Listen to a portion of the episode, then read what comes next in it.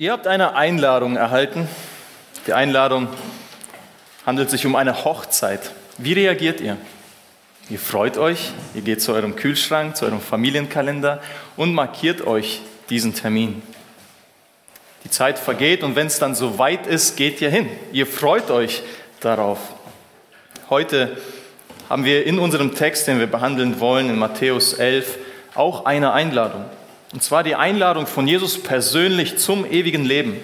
Bevor wir dahin kommen, wollen wir uns zwei weitere Punkte anschauen, verstehen, dass alle Propheten des Alten Testaments Jesus als Gott bestätigen. Und der zweite Punkt wird sein, die Reaktion des Volkes oder der Unglaube des Volkes. Ich möchte kurz sagen, was in dem zehnten Kapitel geschehen ist. Jesus selbst hat sie in Kapitel 10, also seine Jünger, mit Vollmacht ausgesandt, zu predigen in den Städten in Galiläa, wo er seinen Dienst angefangen hatte. Die Kunde darüber erreichte auch Johannes den Täufer. Er selbst war nicht mehr am Jordan, nicht mehr am Predigen. Er litt für die Wahrheit im Gefängnis, denn er hat sich Herodes Antipas entgegengestellt und seine Sünde öffentlich ermahnt, wofür er, er seine Strafe absitzen musste. Antipas lebte mit der Frau seines Bruders zusammen und laut des Alten Testaments ist das ein No-Go. Aber anstatt im Gefängnis zu verzweifeln oder irgendwelche Pläne eines Ausbruchs zu schmieden, schickte Johannes zwei seiner Jünger zu Jesus, um etwas klarzustellen mit einer Frage, bist du derjenige, der kommen soll, oder sollen wir auf einen anderen warten? Matthäus 11, Vers 3. Bist du derjenige, der kommen soll, oder sollen wir auf einen anderen warten? Diese Frage, diese Frage sollten wir in jedem Gespräch mit Menschen im Evangelium stellen können. Denn es ist die ausschlaggebende Frage über Jesus Gottheit.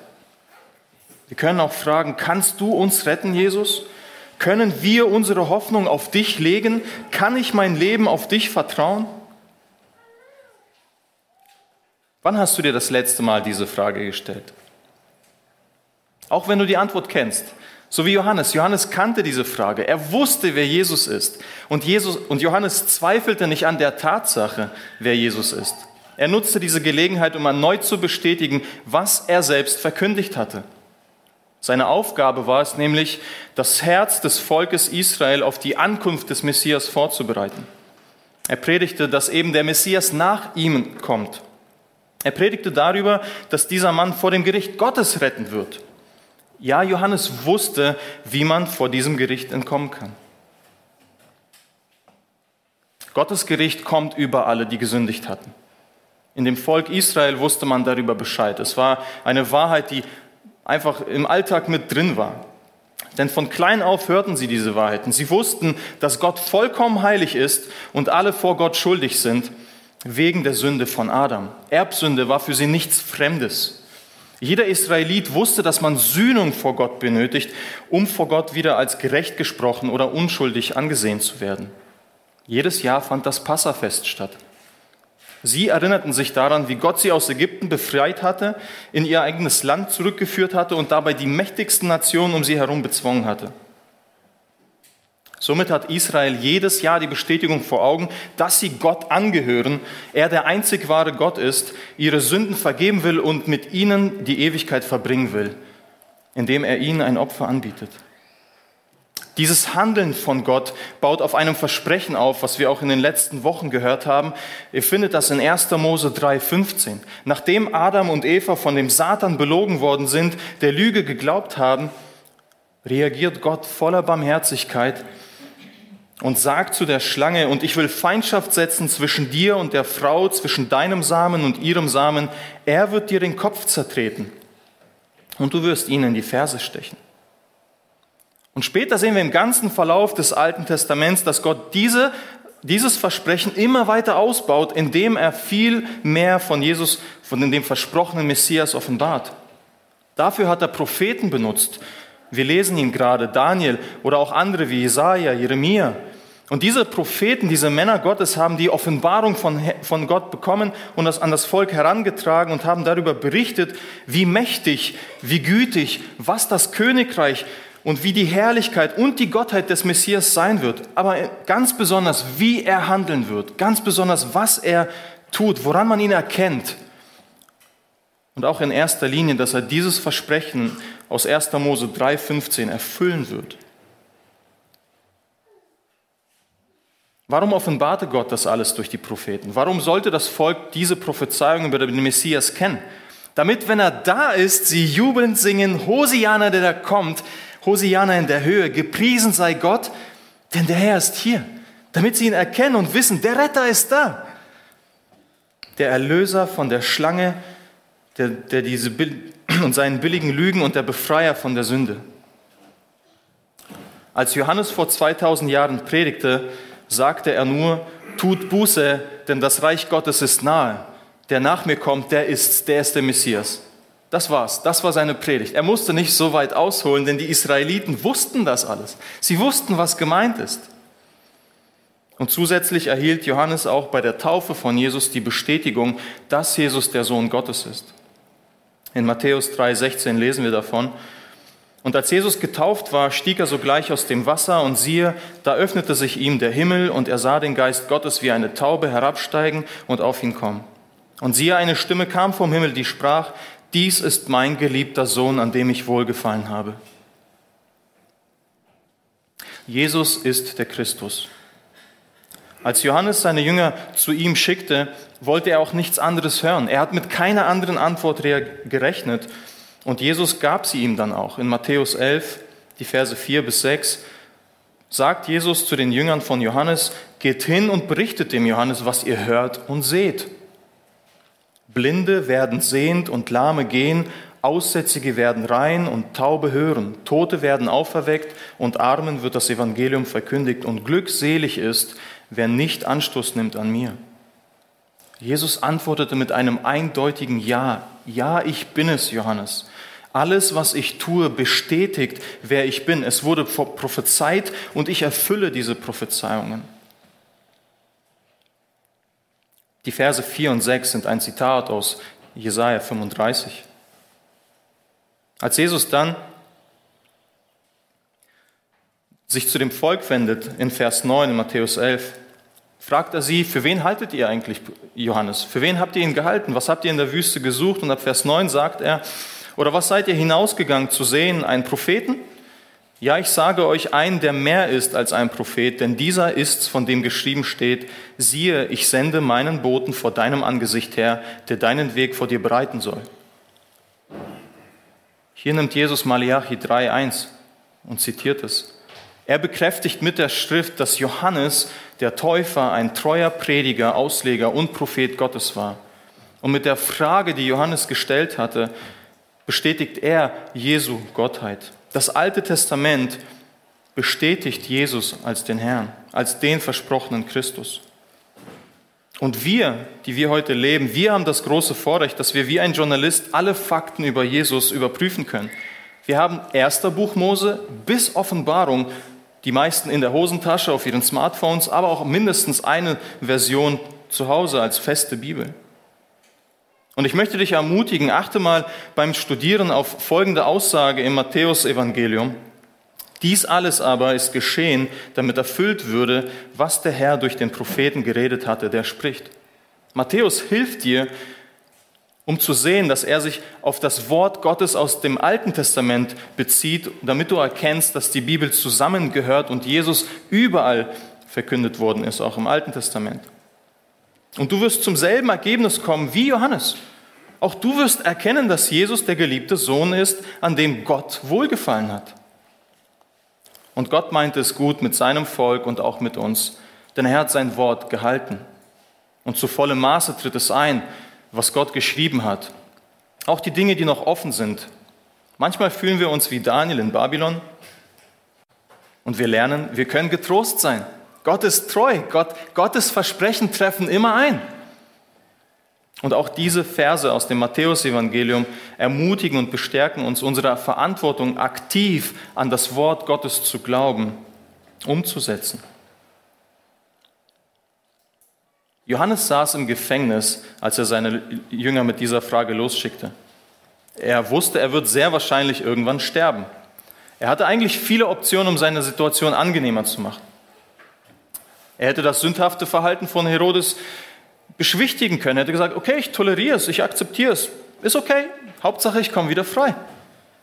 Er hätte seine zahlreichen Jünger zu einem Aufruf motivieren können und, und zu einem Ausbruch ermöglichen können, oder? Er hatte sehr viele Zeit, er hatte sehr viel Zeit, sich eine Möglichkeit zu finden, wie er aus diesem Loch rauskommt. Doch was tat er? Er fragte, ob Jesus der versprochene Messias ist. Er bekam die Bestätigung und dann, dann ist alles gut. Wenn Jesus Gott ist, dann ist alles gut für Johannes und auch für uns. Denn seine Ewigkeit ist sicher in Jesus Christus. Diese Mauern der Zelle, die Krankheit oder die Dunkelheit, die ihn umgaben, die haben gar kein Gewicht im Vergleich mit der Freiheit und der Freude, die er in Ewigkeit mit dem Messias verbringen darf. Denn er weiß, seine lastenden Sünden auf seinem Rücken sind und werden von Jesus Christus vergeben werden. Davon spricht das Alte Testament. Und daran glaubt Johannes. Denn was ist die Alternative zum Glauben? Richtig, Unglauben. Wir können ja sagen, nein, das, das glaube ich nicht. Ich, ich glaube nicht, was, was in der Bibel steht. Vielleicht ein bisschen, aber, aber nicht alles. Und das taten nämlich viele Menschen in der Gegend, wo Jesus gepredigt hatten. Wenn ihr in Matthäus 11 euch ab Vers 16 seht, dass, dass Jesus die Aufmerksamkeit von Johannes dem Täufer zu dem Volk Israel äh, wendet, vergleicht er sie durch ein Gleichnis spielenden Kindern, die ein Szenario nachspielen, aber völlig absurd reagieren. Das, das Gleichnis, was Jesus bringt, sind Kindern, denen traurige Musik vorgespielt werden und sie völlig teilnahmslos sind oder fröhliche Musik, die ein Fest darstellen sollen und sie reagieren auch völlig absurd. Also man kann sich vorstellen, ähm, ihr seid auf einer Hochzeit, alle tanzen, alle sind fröhlich, alle feiern, alle sind glücklich und, und ihr sitzt einfach todtraurig da und, und weint. Das nicht vor Freude, sondern wirklich vor Trauer. Ähm, oder andersherum, ihr seid auf einer Beerdigung und, und ihr benehmt euch völlig unpassend, indem ihr Witze reißt, ähm, fröhlich seid, falsch gekleidet, ähm, nicht in Schwarz, gar nicht Anteil nehmt an, äh, an, an, den, an der Familie, sondern ihr, ihr reagiert einfach völlig unangemessen. Und so vergleicht Christus das Volk in Galiläa. Man könnte sagen, sie reagieren verrückt. Denn sie sahen Jesus, sie sahen, was er tat, Sie sahen den wunderwirkenden, in Autorität und Wahrheit predigenden Jesus. Sie sahen seine Liebe, die Barmherzigkeit und erkannten, das muss, ein, das muss Gott sein. Und allem, was er tat, wurde das immer deutlicher. Er wandelte unter ihnen. Sie sahen, er benimmt sich menschlich, er hatte gegessen, er hatte geschlafen, er war müde, er hat gearbeitet. Und gleichzeitig sahen sie aber auch die übernatürlichen Dinge, die er tat. Er ist von einem Ort zum anderen Ort plötzlich erschienen. Er hat Brote und Fische aus, aus wenig Broten und wenig Fischen vielfach vermehrt. Er hatte Todkranke durch sein Wort momentan wieder lebendig äh, gesund gemacht. Und auch Tote, also da, wo, wo kein Leben mehr drin ist, die nicht mehr atmen, atmen, hat er lebendig gemacht. Er hat sie auferweckt, zurück ins Leben geführt. Er sprach zu Menschen, die von Dämonen besessen waren, und augenblicklich waren die bösen Geister vertrieben. Doch all das reichte dem Volk nicht. Das reichte nicht aus. Ein, alle diese Aufzählungen über diese übernatürlichen Ereignisse, die schon prophezeit worden sind, reichte nicht aus. Und hinzu kommt, dass Jesus in Kapitel 10 seine zwölf Jünger ausgesandt hat, und, und das ist wirklich heftig, er gab ihnen die Vollmacht, dasselbe zu tun wie er. Sie sind in die Dörfer gegangen, haben das Evangelium gepredigt, ähnlich wie Johannes, so wie Jesus auch, tut Buße und glaubt in das Reich Gottes, ist nahe gekommen. Und wenn ihr mir nicht glaubt, nicht dem Evangelium, dann glaubt doch wegen den, den Werken, die ich tue, im Namen Jesu. Glaubt dem, der mich geschickt hat. Doch auch das reichte dem Volk nicht aus. Sie reagieren völlig absurd. Es ist nicht nachvollziehbar. Es ist wirklich verrückt. Sie glauben nicht. Sie werden zur Buße aufgerufen, doch sie verhärten ihr Herz.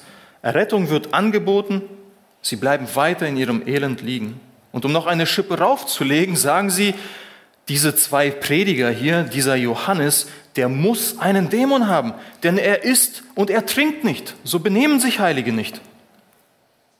Und zu Jesus sagen sie, der ist ja das komplette Gegenteil. Der isst und er trinkt, der redet nur mit Sündern. Auch das tun Heilige nicht. Wir nennen ihn einen Weinsäufer, anstatt Gottes Sohn. Doch achtet bitte auf Matthäus 11, Vers 19. In diesem Gleichnis sagt Jesus, so seid ihr, ihr seid dieses Volk, ja, so benehmt ihr euch. Aber in Vers 19 sagt er, und doch ist die Weisheit gerechtfertigt worden von ihren Kindern. Diese Kinder sind nicht die Kinder des Volkes, es sind die Kinder Gottes aus Israel, es sind die Zöllner und die Sünder, die sich von Johannes taufen ließen, die gesagt haben, diese Botschaft stimmt, ich muss mich mit Gott versöhnen, die auch dem Evangelium von Jesus nachgefolgt sind. Sie hielten die Last der Sünde nicht mehr aus und wollten die angebotene Hoffnung nicht ausschlagen. Und weiterhin übernahm Jesus hier seine Verantwortung als liebender Hirte. Denn in den nächsten Versen begann er die Städte zu schelten. Er schimpfte mit ihnen.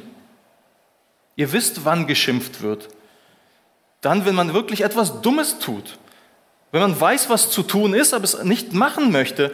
Und dann schimpft man mit jemandem, um ihm zu zeigen, hey, mach es jetzt richtig. Du weißt doch, wie es geht.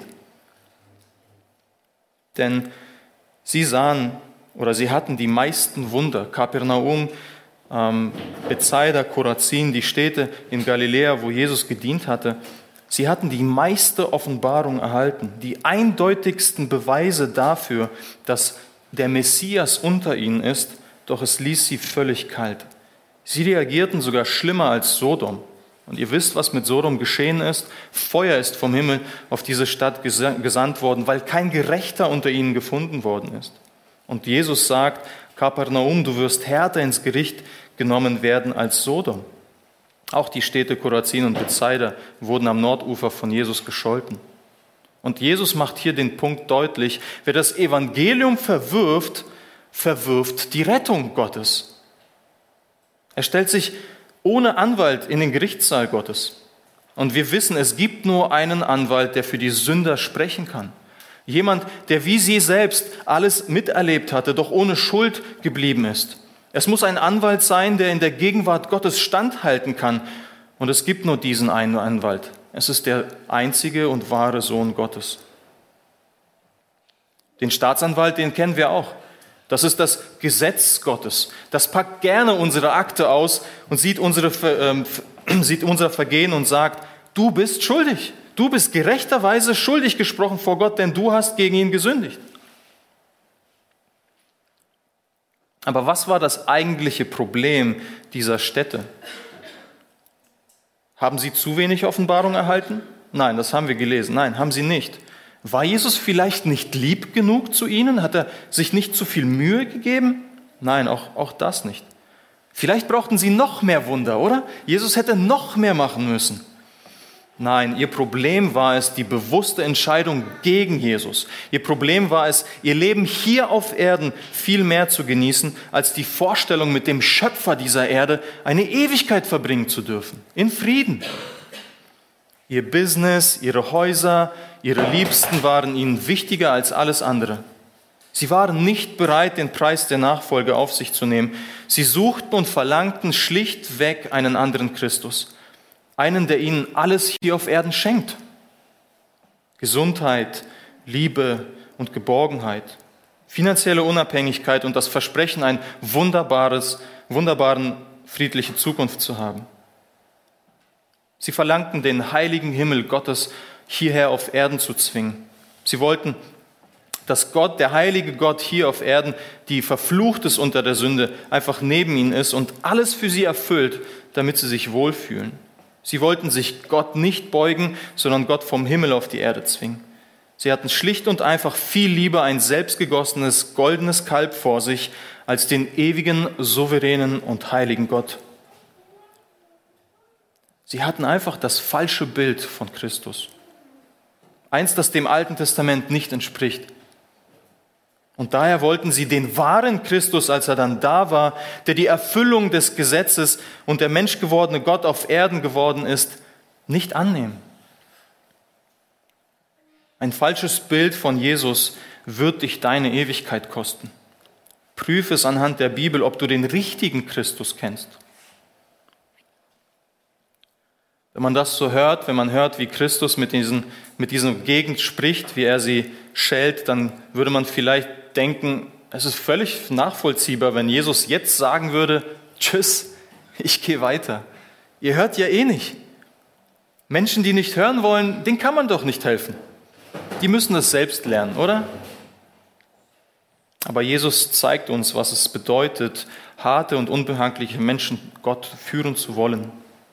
Er geht mit ihnen mehr als die zweite Meile. Er bietet ihnen erneut das Evangelium an.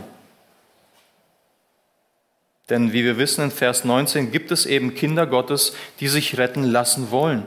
Und auch die müssen den Ruf hören. Sie müssen die Predigt hören. Auch wenn die Menschen drumherum ablehnend sind, sie müssen das Evangelium hören. Sie müssen eingeladen werden. Und Christus lässt nichts aus, keine einzige Möglichkeit. Er zeigt seinen Zuhörern, was wirklich Sache ist und worum es hier in seinem Dienst geht, wer er ist. Weiter in den Versen 25 bis 27 aus Matthäus 11 sagt er zu dem Volk, zu jener Zeit begann Jesus und sprach, ich preise dich, Vater, Herr des Himmels und der Erde, dass du dies vor den Weisen und Klugen verborgen und es den Unmündigen geoffenbart hast. Ja, Vater, denn so ist es wohlgefällig gewesen vor dir. Alles ist mir von meinem Vater übergeben worden und niemand erkennt den Sohn als nur der Vater und niemand erkennt den Vater als nur der Sohn und der, welchem der Sohn es offenbaren will. In diesen Versen kommen wir an ein schweres Thema, was unsere harten Herzen nur sehr schwer akzeptieren wollen, nämlich Gottes Souveränität. Ich möchte nur ein paar Fakten dazu nennen, und um dann weiter auf den eigentlichen Vers, Vers 28, mit euch gemeinsam springen zu müssen, äh, springen zu können. Bei dem Thema der Errettung müssen wir akzeptieren, dass Gott souverän ist. Das, das wird nicht diskutiert. Das ist einfach ein Bestandteil der Errettung. Gott rettet, wen er will, wann er will, wo er will. Er ist souverän. Er entscheidet. Punkt. Malachi 1,3 sagt, Gott zu, zu seinem Volk, ist nicht Esau Jakobs Bruder, spricht der Herr, dennoch habe ich Jakob geliebt, Esau aber habe ich gehasst. Auch Mose musste in 2. Mose 33, Vers 19 diesen Unterricht verstehen, als der Herr zu ihm sagte, ich will alle meine Güte vor deinem Angesicht vorüberziehen lassen und will den Namen des Herrn vor dir ausrufen. Und wem ich gnädig bin, dem bin ich gnädig, und über wen ich mich erbarme, über den erbarme ich mich. Gott ist bei diesem Thema sehr göttlich. Er lässt sich diese Eigenschaft von niemandem wegnehmen und auch nicht reinreden. Er lässt sich von niemandem manipulieren oder bestechen. Und wenn du mit dem Thema Gottes Souveränität dich mehr befassen möchtest, ermutige ich dich, äh, lese das Buch Hiob, besonders die Kapitel 38 und 39. Aber hier in Matthäus 11 ähm, Vers 27 sagt Jesus genau das, nämlich dass Gott souverän ist und die Souveränität nun auf ihm, also auf Jesus Christus, ihm übergeben worden ist. Und damit stellt er sich Gott gleich. Die Weisen und die Klugen sind dem gegenüber blind geblieben. Christus entschied sich, den Sündern und den Verstoßenen zu offenbaren, da diese von den sogenannten gerechten und heiligen Männern, also den Lehrern des Volkes, verachtet worden sind. Und dennoch macht Jesus hier das Angebot an alle, auch eben diesen Lehrern, den Städten, wo er gedient hat, in Galiläa, auch wenn sie ihn verwerfen, auch wenn sie völlig absurd reagieren.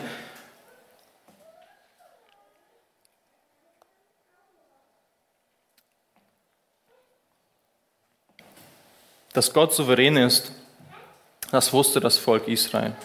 Gott kann machen, was er will, denn er ist Gott. Er musste sich vor niemandem rechtfertigen. Und für uns, die wir 2000 Jahre nach Jesus leben, ist, ist das wirklich ein harter Unterricht. Aber das Volk Israel wusste das und daher musste Jesus ihnen nicht viel mehr sagen als eben diese zwei Sätze und damit die geistliche Elite zur Weißglut damit bringen. Denn er hat unmissverständlich gesagt, ich stelle mich Gott gleich. Ich habe dieselbe Souveränität wie Gott. Und Gott hielt es für richtig, in Israel die Botschaft des Evangeliums für viele, die sich zur geistlichen Elite gezählt haben, verborgen zu lassen. Die, die die Nachricht hätten eigentlich sofort verstehen sollen, gaben den barmherzigen Rufen Jesu keinen Raum in ihren harten Herzen. Die Lehrer, die Pharisäer, die Schriftgelehrten, die Lehrer Israels lehnten die Wahrheit über Jesus ab. Aber die einfachen Fischer, die Zöllner und die Niedrigsten in der Gesellschaft, denen wurde es geoffenbart. Und das ist das Paradox, was Jesus in Matthäus 11, 25 und 26 beschreibt. Gott entschied sich so, in seinem Volk so zu handeln. Und wir müssen uns kurz anschauen, was die geistliche Elite für das geistliche Leben in Israel eigentlich anbieten konnte. Kurzrum könnte man sagen, sie konnten nichts anbieten außer menschliche Gebote. Gebote, die fast nichts mit Anbetung des wahren Gottes zu tun hatten. Gebote, die von Menschen gemacht worden sind. Gebote, die von Buße entfernen und den Charakter Gottes ins Lächerliche ziehen. Es waren Gebote, die sehr schwer einzuhalten waren.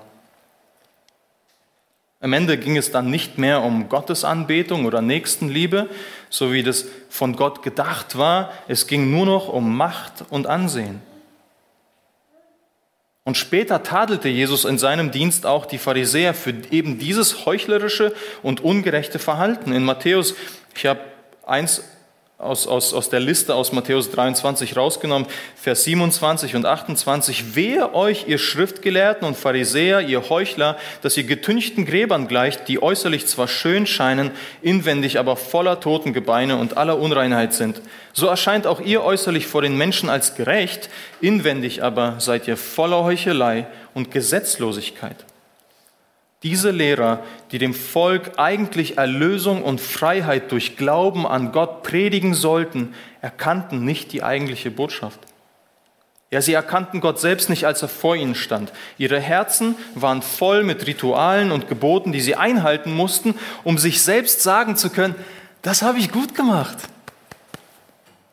Und weil ich gut bin, muss ich gut vor Gott sein. Aber wer sich nicht verhält wie ich, der muss schlecht vor Gott sein und das lasse ich ihn spüren. Aber wo finden wir das in der Bibel? Wo finden wir das im Alten Testament? Und wo finden wir das im Neuen Testament? Aber wie oft reagieren viele Christen genau so? Ich bin gut, der Sünder ist schlecht. Es beginnt immer dann, wenn man das Evangelium mit falscher Theologie verwässert und menschliche Bemühungen höher stellt als das, was Jesus Christus getan hat. Das Ergebnis, das Ergebnis wird immer sein Gesetzlichkeit, die in Selbstgerechtigkeit ausgelebt wird.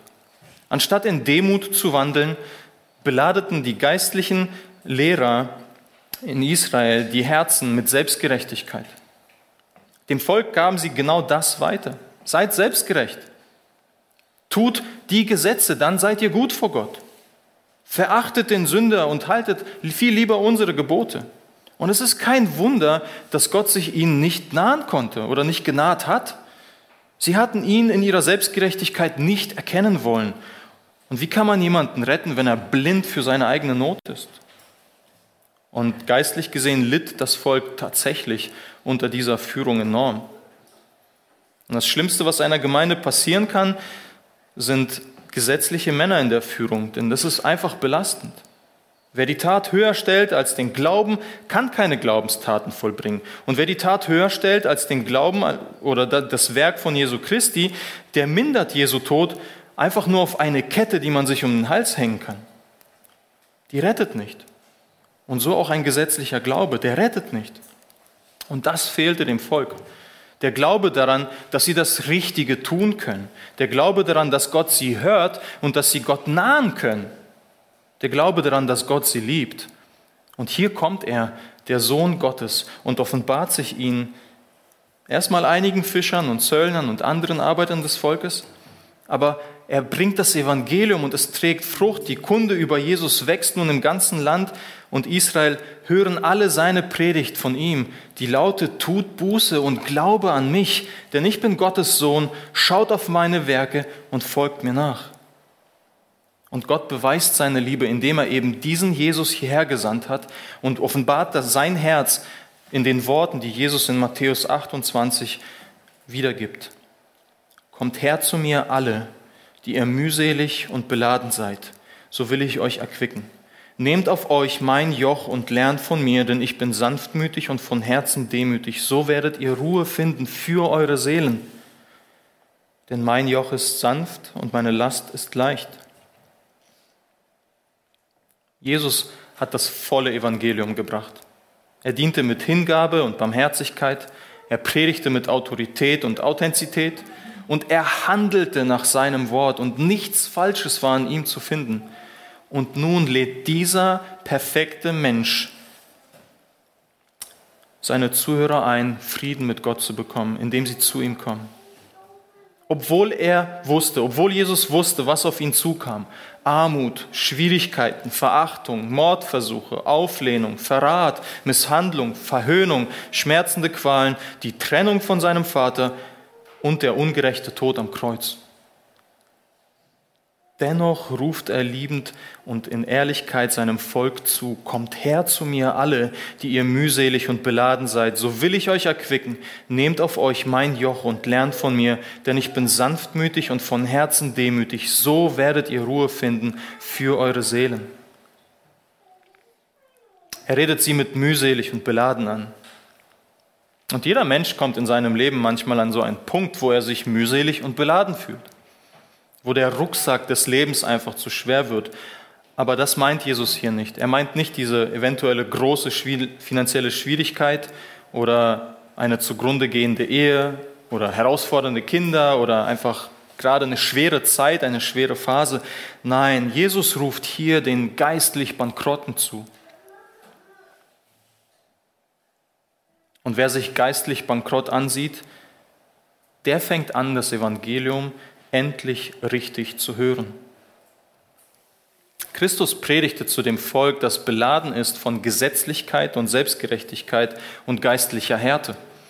All diese Sünden führen nach außen hin zu sehr starken, selbst, ähm, selbst Menschen, die in sich selbst vertrauen können, die wissen, was sie richtig tun, aber wenn sie dann zu Hause sind, alleine sind in ihren Betten, dann spüren sie es, diese, dieses Gefühl der Ohnmacht vor Gott, diese, diese, diese Unzufriedenheit davon, dass sie wissen, sie haben eigentlich noch nicht alles richtig gemacht in ihrem Leben. Sie haben eigentlich ein Problem mit Gott. Wenn Sie sich wirklich in dieser Situation, wenn Sie einfach, wenn Sie niemand sieht, wenn Sie ganz ehrlich sind und sich fragen, alles, was ich tue, reicht das aus, um vor Gott bestehen zu werden? Sie kennen die Antwort. Nein. Da hilft keine goldene Kette in Form eines Kreuzes. Da helfen keine Kerzen, die zum Gebet angezündet werden und auch kein Ave Maria. Das Einzige, was vor Gott retten kann, ist ein von Sünde geplagtes Herz, das zu ihm rennt und ihn anfleht, ihn zu retten. Und hier sagt Christus, ist Rettung möglich. Komm zu mir, ich will dich erquicken. Komm zu mir, du findest Ruhe. Was meint Jesus mit erquicken? Möchte er uns einfach wieder motivieren, dass wir wieder voll ins, ins Leben reinspringen, uns einfach ein bisschen Kraft geben, wie so einen kleinen Energy Drink fürs Leben? Nicht ganz. Wir müssen in Johannes 4 reinschauen, da gibt es die Begebenheit, wo Jesus in Samaria an einem Brunnen sitzt, mittags, wo eine Frau ähm, zu einer eigentlich nicht normalen Zeit kommt, also mittags, da ist eigentlich alles viel zu heiß, man sitzt zu Hause, versteckt sich vor der Hitze, aber sie holt Wasser und Jesus sitzt ohne Krug und sagt zu ihr, hey, kannst du mir Wasser geben? Und sie sagt, du hast gar keinen Krug. Und dann fängt er an, sich ihr zu offenbaren. Er hat ein Gespräch über Anbetung, wie man sich Gott richtig nahen kann, mit ihr begonnen. Und dann fängt er an, sich ihr zu offenbaren. Und dann sagt er ihr in Johannes 4, Vers 10, wenn du die Gabe Gottes erkennen würdest und wer der ist, der zu dir spricht, gib mir zu trinken, so würdest du ihn bitten und er gebe dir lebendiges Wasser. Und dann hat sie ihm gesagt, du hast gar keinen Krug, wie willst du mir Wasser geben? Also damit meine ich die Motivationsredner, die wir uns manchmal geben. Wenn wir die trinken, wenn wir so eine Motivationspredigt hören, dann fühlen wir uns zwar ermutigt, aber das ist nicht das Wahre. Und Jesus sagt auch, bildlich gesprochen, ich rede bildlich, in der Situation sagt Jesus, wenn du aus diesem Brunnen trinkst, hast du wieder Durst. Denn das Wasser, was du hier trinkst, das, das wird dich wieder dürsten lassen. Aber das, was ich dir gebe, also das Evangelium, sagt er in Vers 14 weiter, wer aber von dem Wasser trinkt, das ich ihm geben werde, werde, den wird in Ewigkeit nicht dürsten, sondern das Wasser, das ich ihm geben werde, wird ihn zu einer Quelle von Wasser werden, das bis ins ewige Leben quillt. Unaufhörliche Freude, unaufhörliche Zufriedenheit, unaufhörlicher Glaube, unaufhörlicher Gehorsam, nichts kann diese Quelle versiegen.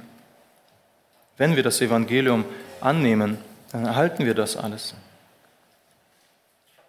In Matthäus 11 lädt Jesus weiter ein, es ihm gleich zu machen, ein Leben zu führen, wie er es macht. Mit anderen Worten, ein Leben mit Sinn und in, mit Erfüllung.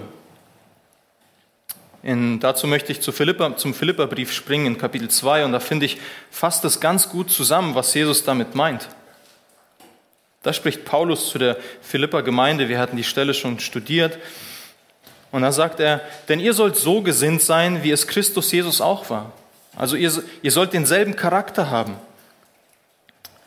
Vers 6, der, als er in der Gestalt Gottes war, es nicht wie ein Raub festhielt, Gott gleich zu sein, sondern er entäußerte sich selbst, nahm die Gestalt eines Knechtes an und wurde wie die Menschen und in seiner äußeren Erscheinung als ein Mensch erfunden, erniedrigte er sich selbst und wurde gehorsam bis zum Tod, ja bis zum Tod am Kreuz. Und hier haben wir eine Anwendung für jeden von uns. Demut und Sanftmut von Jesus lernen und meinem Nächsten gegenüber anwenden. Und wir sehen auch einfach, dass das Jesus tatsächlich so getan hat. Denn ihr merkt, er hat nicht an seinem Recht festgehalten. Er, er, er stand nicht vor seinem Vater und sagte, Vater, aber ich, ich bin doch der königliche Sohn. Ich bin Gott. Warum soll ich zu den Menschen und so werden wie sie? Warum, warum soll ich leiden, wie ein Bettler leben und nicht geehrt werden? Nein, das tat er nicht. Er hielt nicht an, an seiner Stelle fest. Er war bereitwillig und gehorsam, bereit, diese Dinge sofort zu tun, um seinem Vater Ehre zu geben, um die Liebe zu dir zu beweisen. Und auch in seinem gesamten Dienst, wenn ihr die Evangelien studiert, dann seht ihr, nirgendwo ist Jesus herrschsüchtig oder erpressend oder machtergreifend. Er ist, er ist immer demütig und auch in seiner Verkündigung. Denn er hat immer seinen Vater in den Vordergrund gestellt gehabt. Er hat, er hat immer die Ehre seines Vaters untermauert durch die Schrift und hat nur dann Ehre angenommen, wenn er sie vom Vater erhalten hatte. Er hat seinen Jüngern die Füße gewaschen aber auch in dem Kapitel 11, in Matthäus 11, lasen wir, wie er Zeit mit Sündern und Zöllnern verbracht hat. Das war die unterste Schicht, die wollte niemand haben in Israel. Die, die galten wie Verräter, keiner wollte zu denen. Denn Jesus kam nicht, um sich dienen zu lassen, sondern gab sich hin als Lösegeld für viele und diente vielen. Und nun lädt dieser Jesus dich ein, Ruhe zu finden für deine Seele. Was gibt es angenehmeres als eine zufriedene Seele? Selbst Stürme können toben, wie sie wollen, alles kann kaputt gehen, aber eine ruhige Seele würde das nicht beängstigen. Sie würde immer standhaft bleiben, immer zufrieden. Doch meint Jesus hier wieder ein easy peasy lemon squeezy Leben? Meint Jesus, dass wir einfach einen perfekten Fahrplan für unser Leben bekommen, dass alles gut wird, Gesundheit, finanzielle Unabhängigkeit, Gelingen bei allem, was wir tun, also eine und auch perfekte Beziehung. Verspricht das Jesus hier? Verspricht er das mit dem Evangelium? Und dazu noch ein entspanntes, gemütliches Leben? Ja und nein. Jesus verspricht Perfektion, Frieden, Dankbarkeit, unendliche Freude einen neuen, nicht zerstörbaren Körper und nie wieder Sünde im Leben. Doch das kommt erst, nachdem du sein Joch getragen hast und deine Arbeit erfüllt hast. Vielleicht sagt jetzt jemand, ich wusste, es gibt einen Haken. So leicht kann es doch nicht sein. Aber Jesus hat keinen Haken in dem Sinne, sondern das, was er dir entgegenstreckt, ist ein Rettungsseil, wo du gerade in einem sehr tiefen Brunnen sitzt und alleine nicht rauskommst, wenn du nicht an das Evangelium glaubst. Und das Joch, was Jesus meint, ist nichts anderes als der Beginn des fortwährenden Glaubens und die Identifizierung in Jesus Christus. Wer sein Joch auf sich nimmt, sagt, ich, ich bin wie Christus, ich gehöre zu ihm, wenn du von Jesus lernen willst, dann brauchst du ein erneutes Herz, ein Herz, das wiedergeboren ist, ein Herz, das Gott liebt, ein Herz, das frei ist von Gesetzlichkeit. Und das schaffst du nur dann, wenn du das Opfer von Jesus Christus annimmst und an ihn als deinen persönlichen Erretter glaubst. Wer nicht neugeboren ist, findet keine Ruhe für seine Seele. Wer nicht bereit ist, sein Leben zu verlieren, um das ewige Leben zu gewinnen, der wird nie Ruhe für seine Seele finden. Will dich ermutigen, nimm das Joch Jesu Christi an.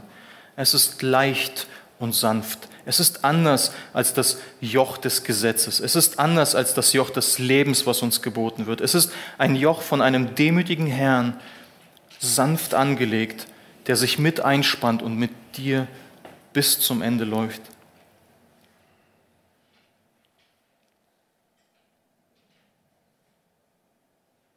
Bitte erinnert euch nochmal daran, Jesus redete hier zu dem Volk Israel, die von der geistlichen Elite eben zur Gesetzlichkeit erzogen worden sind. Und diese Worte, sanft und leicht, das müssen gesetzliche Menschen hören.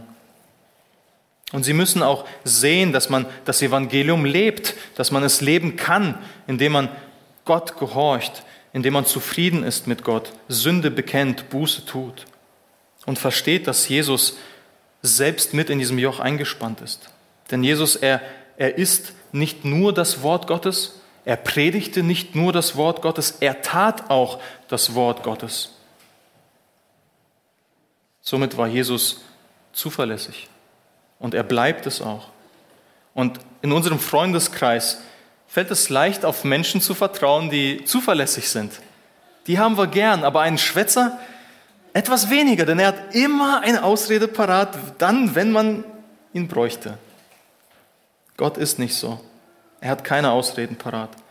Wenn er dir das ewige Leben anbietet, dann bietet ihr das ewige Leben an. Er bringt dir bei, Gott und deinen Nächsten so zu lieben, wie er es gedacht hatte. Und wenn die Basis, also das neue, errettete Herz da ist, dann kannst du dieses auch neu lernen.